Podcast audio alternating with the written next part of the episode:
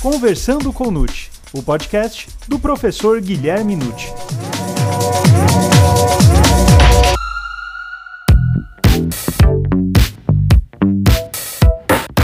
Olá, sejam muito bem-vindos a mais um episódio do Perguntando ao Nute.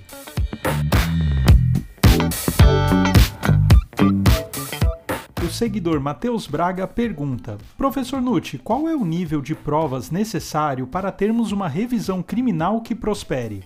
A seguidora Nathalie Anden pergunta: Professor Nutti, quais são as formalidades essenciais para apresentar um pedido de revisão criminal? As perguntas formuladas pelo Matheus e pela Natália podem ser resolvidas num único quadro. Então, podemos unir para formular uma única resposta. O Matheus indaga a respeito do nível de provas necessário para nós termos uma revisão criminal que prospere. E a Natália quer saber a respeito das formalidades essenciais para que a revisão possa ser apresentada. Vamos analisar isso em conjunto. Primeiramente, lembrando que a revisão criminal tem um status constitucional. Afinal de contas, no artigo 5 o próprio constituinte colocou ali que o Estado vai indenizar o erro judiciário, de modo que, para constatarmos erro judiciário na área penal, precisamos da revisão. Então não tem outro caminho, portanto, a própria Constituição está mostrando que precisamos de um instrumento para corrigir um erro. E vamos lembrar também que está na Constituição, com todas as letras,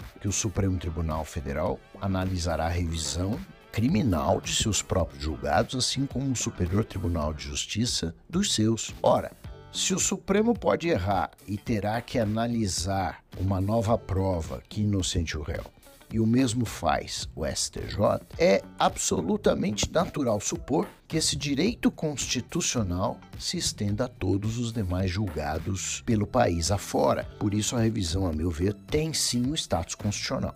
Entretanto, por óbvio, ela não pode ser interposta de qualquer maneira, é? porque temos coisa julgada que precisamos respeitar. Houve um devido processo legal, vamos respeitar a decisão. Mas pode haver um erro. Então, pegamos o artigo 621 como modelo. Ali nós temos as hipóteses de um rol taxativo, por quê? Porque nós estamos atrás do rompimento da coisa julgada, então não podemos aumentar esse rol. E, fundamentalmente, nós temos aí três incisos que abordam aqueles requisitos formais para nós ingressarmos com a revisão. A sentença condenatória é contrária ao expresso texto de uma lei penal ou processual penal, naturalmente. A sentença é contrária à evidência dos autos. Essas duas hipóteses são as mais flexíveis, né? porque depende de uma reavaliação do que foi julgado para se constatar se realmente aquela decisão condenatória contrariou o texto da lei. Vocês sabem que isso depende muitas vezes de interpretação. Ou contrariou a evidência dos autos, que está nos autos encartado. Então, essa é a hipótese mais abrangente, eu diria. Depois nós temos a segunda, que é a sentença se fundar em depoimentos, exames, documentos falsos. Aqui nós temos uma situação mais concreta, mais objetiva. Né? E também quando após a sentença se descobrirem novas provas da inocência do condenado ou de uma circunstância que permita mexer na pena. Essa terceira é a mais compatível com uma revisão criminal, porque ela realmente mostra o erro judiciário que é cometido porque faltava uma prova. E é a hipótese mais coerente com o sistema. Vamos preservar a coisa julgada a menos que surja algo novo que mostre a inocência do réu. Então, por essa razão, nós precisamos de prova pré-constituída. E aí, como pergunta o Mateus, nós temos que ter um procedimento prévio para entrar com a revisão. O tribunal não vai produzir prova. Lembre-se disso tribunal vai julgar o estado que se encontra o processo de revisão. Então nós temos que fazer produção antecipada de provas nos termos da Lei Processual Civil e apresentar ao tribunal, por exemplo, uma testemunha nova que surgiu, é? realmente nova, aquela pessoa que não foi ouvida antes, já inquirida por um juiz de primeiro grau. Então é uma prova produzida antecipadamente. Essa é a prova fundamental.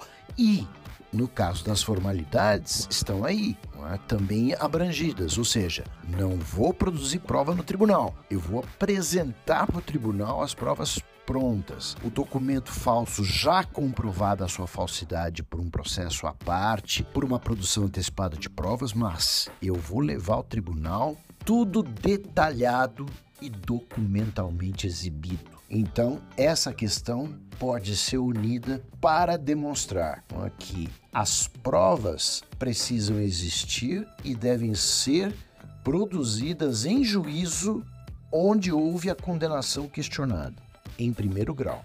E depois temos que analisar os requisitos formais para apresentarmos a revisão e levarmos tudo detalhado, documentado ao tribunal. Por quê? Porque estamos lidando com o rompimento da coisa julgada, que é algo grave, que afinal de contas mexe com a estabilidade de uma decisão produzida pelo Poder Judiciário e que foi submetida a um processo legal com todos os recursos inerentes. Então, por essa razão, os requisitos formais e a prova necessária precisa ser substantiva e produzida antes de entrar com a revisão criminal no tribunal competente.